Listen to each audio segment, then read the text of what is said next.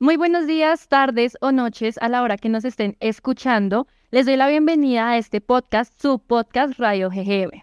Antes me gustaría darles a conocer las voces que nos estarán acompañando el día de hoy. Hola, mi nombre es Nicolás y hoy estaré hablando un rato con ustedes. Hola, mi nombre es Juliet y voy a estar acompañándolos. Hola, mi nombre es Daniel y vamos a hablar de un tema interesante. Y la voz que les habla, Lorena Hernández.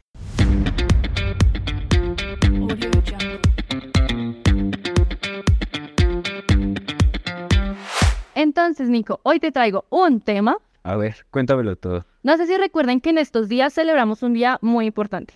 ¿Cuál? ¿El Día de las Madres? No, no, no, otro que también es importante. Ah, el del maestro. Uy, esos seres que a veces los amamos, pero los odiamos también.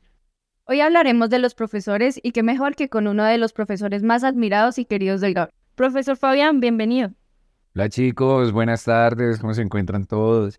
Bien. Eh, Ah, parece que estuviéramos en un salón en este momento, ¿no? ¿Sí o no? Pero ¿cómo van? Muchas gracias por la invitación. A su merced por estar aquí, por estarnos acompañando en este inicio de este podcast.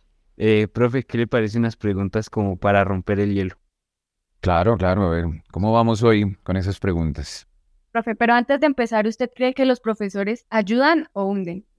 Bueno, yo pensaría que obviamente la, la labor propia del docente va a ser siempre ayudar, ¿no? En pro de, de, ayudar a uno de sus chicos.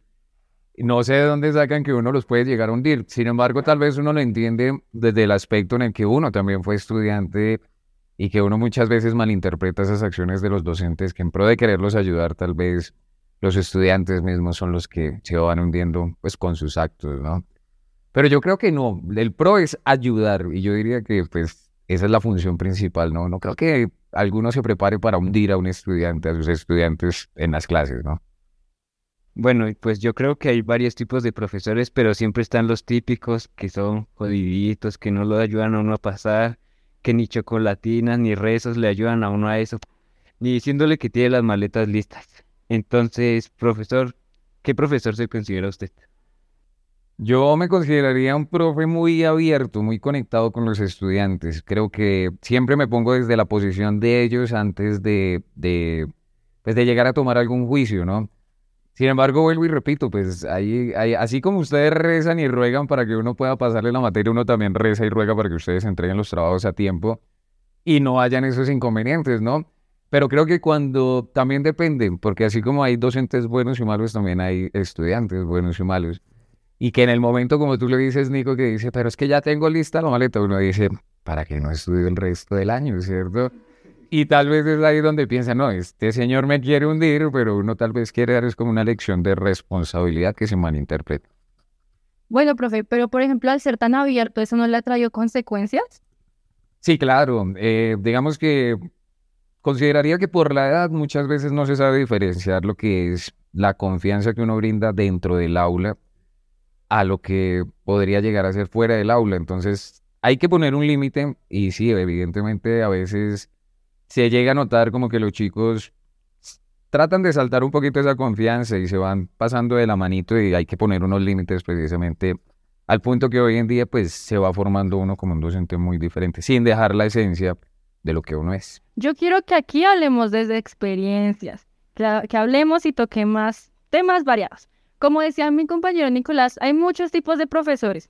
Por ejemplo, profe, o ustedes compañeros, ¿a ustedes nunca les ha tocado ese profesor somnífero? Es que de eso es de que uno llega todo motivado a la clase y dice, sí, hoy voy a aprender, hoy aprendo porque aprendo. Y cuando llega la hora de la clase, uno simplemente se duerme. Y lo peor es que siempre son las materias básicas. Uno quiere aprender, pero simplemente nos aburrimos fácil. Hay que creer, profe. ¿Es culpa del profesor o es culpa de los estudiantes? Diría que es de lado y lado. Primero, eh, hay que despertar un interés por sus- en sus estudiantes por, por la asignatura como tal y hay que montar unas estrategias que logren conectar con los estudiantes muchas veces. Sin embargo, también creo que se genera un ambiente eh, general en los salones donde muchas veces el aprendizaje se limita porque los estudiantes o el grupo, como ustedes como, como compañeros, muchas veces cuando tildan algo de que ya no funciona o es aburrido, se quedan con esa imagen y ahí limitan también al profesor en un proceso para poder enseñar. ¿Y ustedes, compañeros, qué opinan? de días de días y parte en parte, porque digamos hay días en los que la mayoría de estudiantes llegan motivados a querer aprender y pues sí, y llega el profesor y llega con un ánimo por el piso y pues uno está así todo el día. También depende del día, ya que los últimos días de colegio o de clases como tal, eh, ya uno llega cansado de los primeros días, que uno llega con ánimo y con, con ganas de seguir adelante y aprender una nueva cosa. Pero yo también ahí un poco al entrar y lo que dices tú, Juliet, es muy cierto.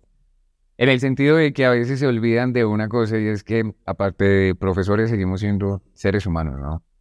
Y nos siguen sucediendo cosas en las cuales, bueno, en mi caso, jamás tomaría eh, la forma de desquitarme con un estudiante porque yo tengo mal día, porque de hecho yo los tomo a mis alumnos como mi catarsis, como una forma de, de olvidarme de esos problemas y entrar a lo que debo estar, que es la materia como tal. Y precisamente creo que eso es lo que me ayuda muchas veces a hacer conectar un poquito más con el estudiantado, precisamente no mezclar lo personal con, con lo que es mi trabajo como tal, pero hay veces en que las cargas son muy pesadas y pues evidentemente creo que se refleja muchas veces en nuestra cara, en nuestro tono, en la forma de dictar la clase y eso pues va a generar una imagen a futuro. Y es que los entiendo, ustedes deben tener una paciencia porque yo no sé muchas veces cómo nos aguantan, es que hay muchos tipos de estudiantes.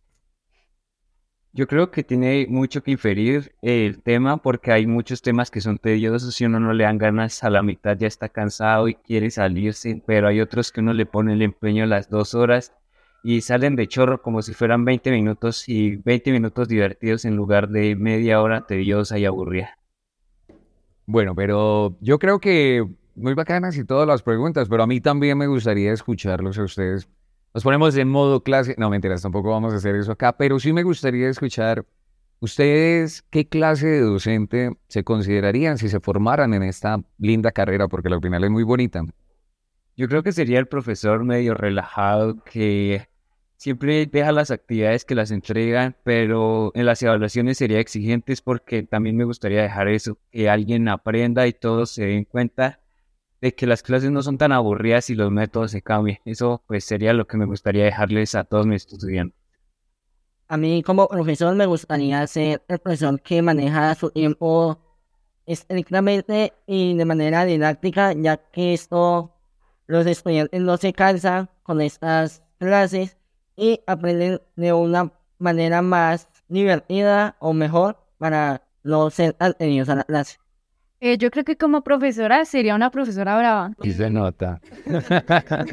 Creo que sería muy estricta con todo, pero pues a la vez entendería casos de estudiantes y así, pero pues sería muy, eh, muy firme con todo. Es que sí, yo siento que uno aspira a ser el profesor que a uno le gustaría tener. Por ejemplo, en mi caso, puede que suene ficti, pero en cada clase a mí me gustaría dejar una enseñanza o un consejo de vida. Esos consejos que uno recuerda siempre y que me da como, ah, voy a tomar ese consejo que me lo dijo alguna vez mi profesora. Me gustaría ser una profesora que, como decía Nico, nunca haga su clase monótona porque yo siento que esa parte es lo que lo aburre a uno. Y que los estudiantes tengan ganas de estar en mi clase, pero me gustaría imponer respeto, no dejármela montar. Bueno, usted, profe Fabián, ¿qué tipo de profesor estuvo en el colegio? Uy, yo creo que tuve una gran variedad de profesores, desde aquellos que eran bastante estrictos, así tipo Juliet, miraban igualito, hasta también el profe somnífero, el profe que no hacía nada, porque creo que también se vuelve tedioso el profesor que no hace nada, ¿no?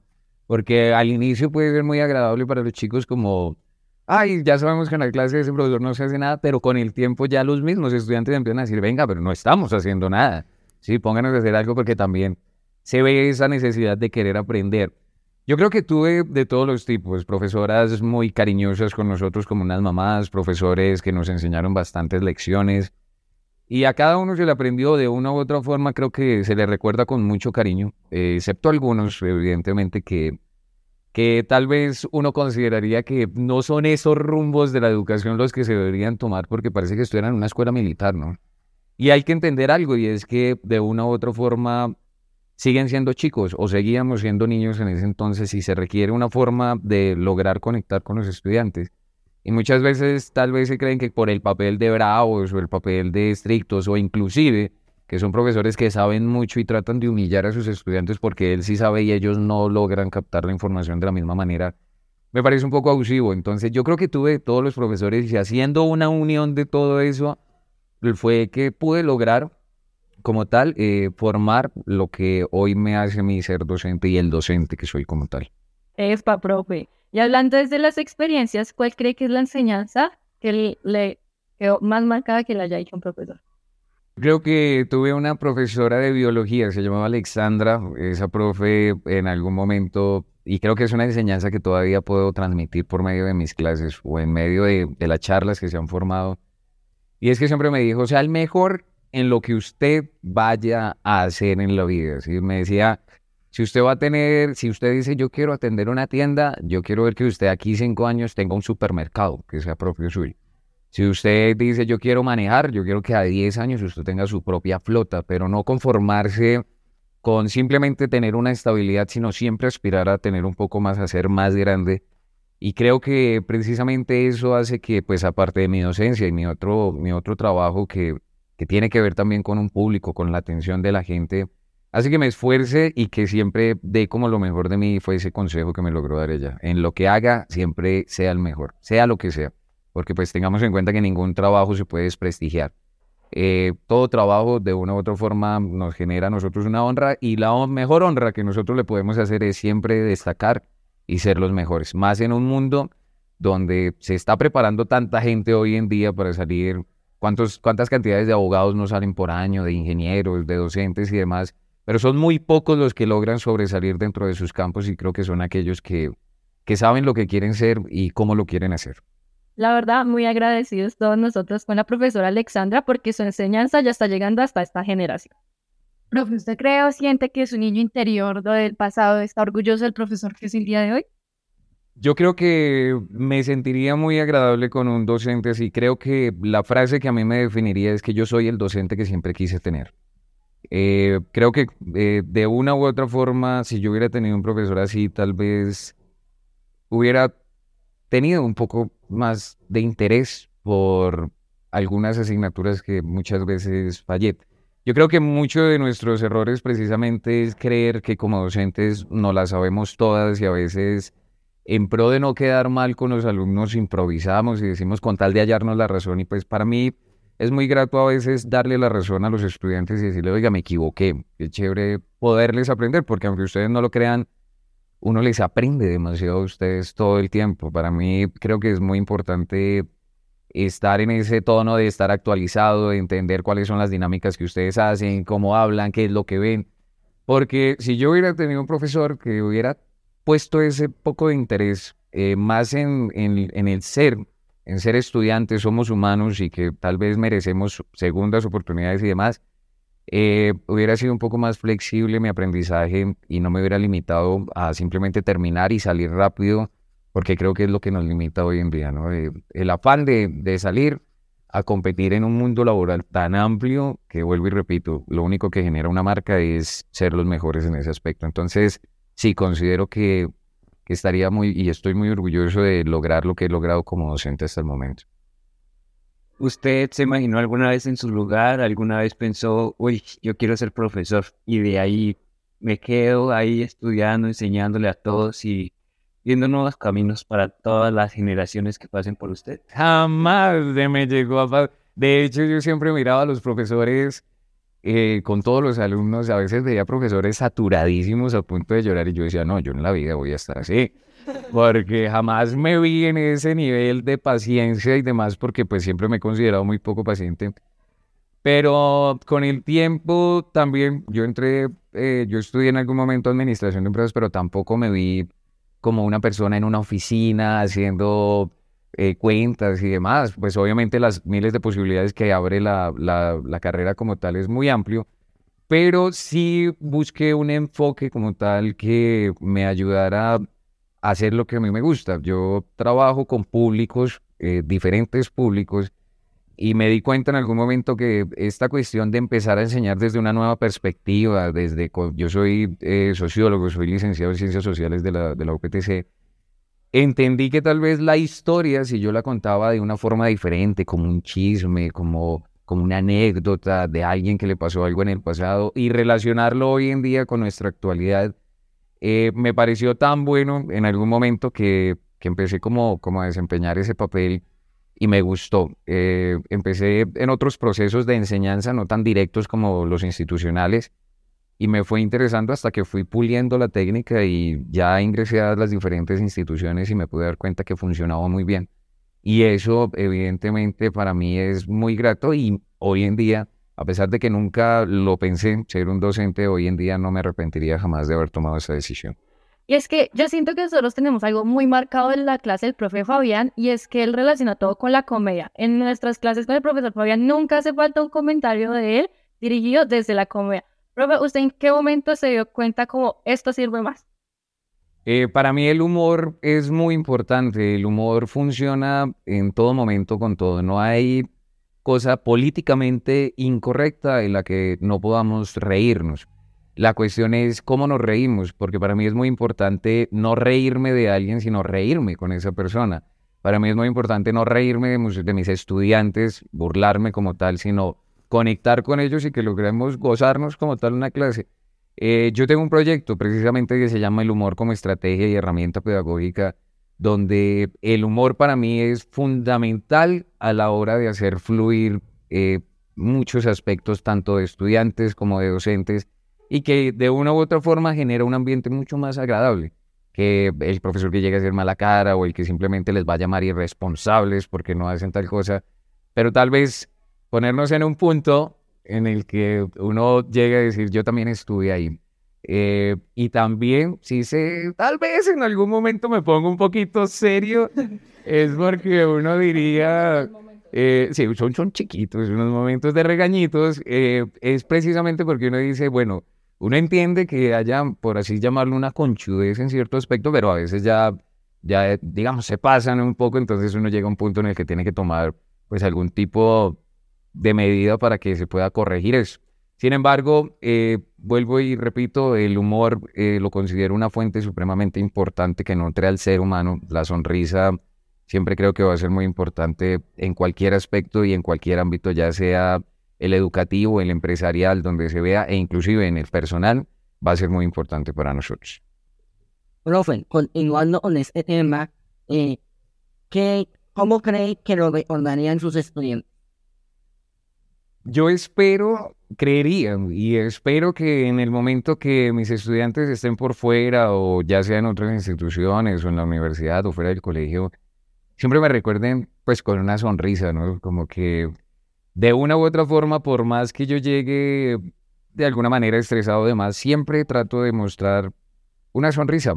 Y espero que así mismo a mí me recuerden. Y pues yo creo que sería muy importante dejarlos a todos nuestros oyentes en este momento con, con ese mensajito de, de que siempre es bueno regalarle una sonrisa a una persona. De una u otra forma creo que es lo que mejor podemos hacer. Por ahí en algún momento se ha dicho que la risa es la mejor cura para muchas terapias, para el estrés, para la ansiedad. Y creo que aparte de docente, también como comediante, como lo habías comentado, para mí es muy importante el hecho de llevar alegría. Eh, en medio de todo, eh, también es a veces un poco complejo que las personas que más hacemos reír es a quienes más se nos complica reír. Y creo que precisamente cuando yo entro al aula con ustedes, eh, el hecho de que ustedes me roben a mí una sonrisa es bastante gratificante. Entonces yo siempre esperaré que me recuerden con una sonrisa, así como yo les recordaré siempre sonriendo.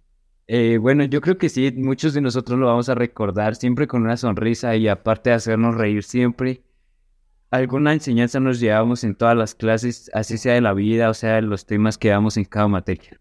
Aprovechando que usted dicta sociales y filosofía, ¿qué influencia cree que ha tenido en tu vida? Yo creo que bastante. Desde niño siempre viví en, en, zonas donde los conflictos eran bastante marcados, no familiares, pero sí territoriales y demás. Yo vengo desde Bogotá, pues de un barrio un poco marginal.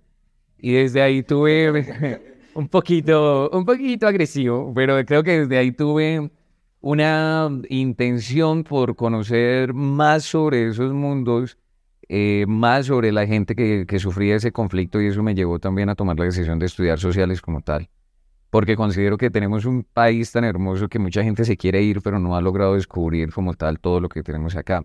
Eso desde el punto de vista, desde las ciencias sociales, desde la filosofía, creo que la enseñanza es mucho más amplia al tratar de aplicar en mi vida diferentes, eh, diferentes tipos de filosofía. el estoicismo para mí es algo fundamental a la hora de tomar decisiones o a la hora de, de tomar ciertas acciones que pasan contra mí, ya sean buenas o malas. Es precisamente desde la experiencia donde yo puedo enseñar y puedo aprender, eh, porque muchas veces nosotros juzgamos, ¿no? Entonces, ah, este chico se comporta mal, es desjuiciado, pero nunca se toma muchas veces, o bueno, muchas veces no se toma la tarea de ver qué le pasa a ese pelado, eh, por qué está actuando así, o será que le pasó algo, y creo que precisamente las ciencias sociales me permite y la filosofía me permite acercarme a, los chicos de una forma más, más abierta y que ellos entiendan que no solamente me pueden ver como el docente, sino también me pueden ver como un amigo que siempre va a estar dispuesto a escucharlos y pues ayudarlos. Muchísimas gracias a todos por habernos escuchado, al profesor Fabián por habernos acompañado en este momento para charlar, para conversar y nos escuchamos en un próximo episodio. Síganos en nuestras redes sociales. En Instagram aparecemos como Radio GGM. Eh, profe, ¿te gustaría contarnos algo más? Pues no, creo que solamente me gustaría despedirme de todos nuestros escuchas, pues diciéndole que a pesar de todo, nunca, pero nunca de verdad, olviden sonreír. Muchas gracias por la invitación.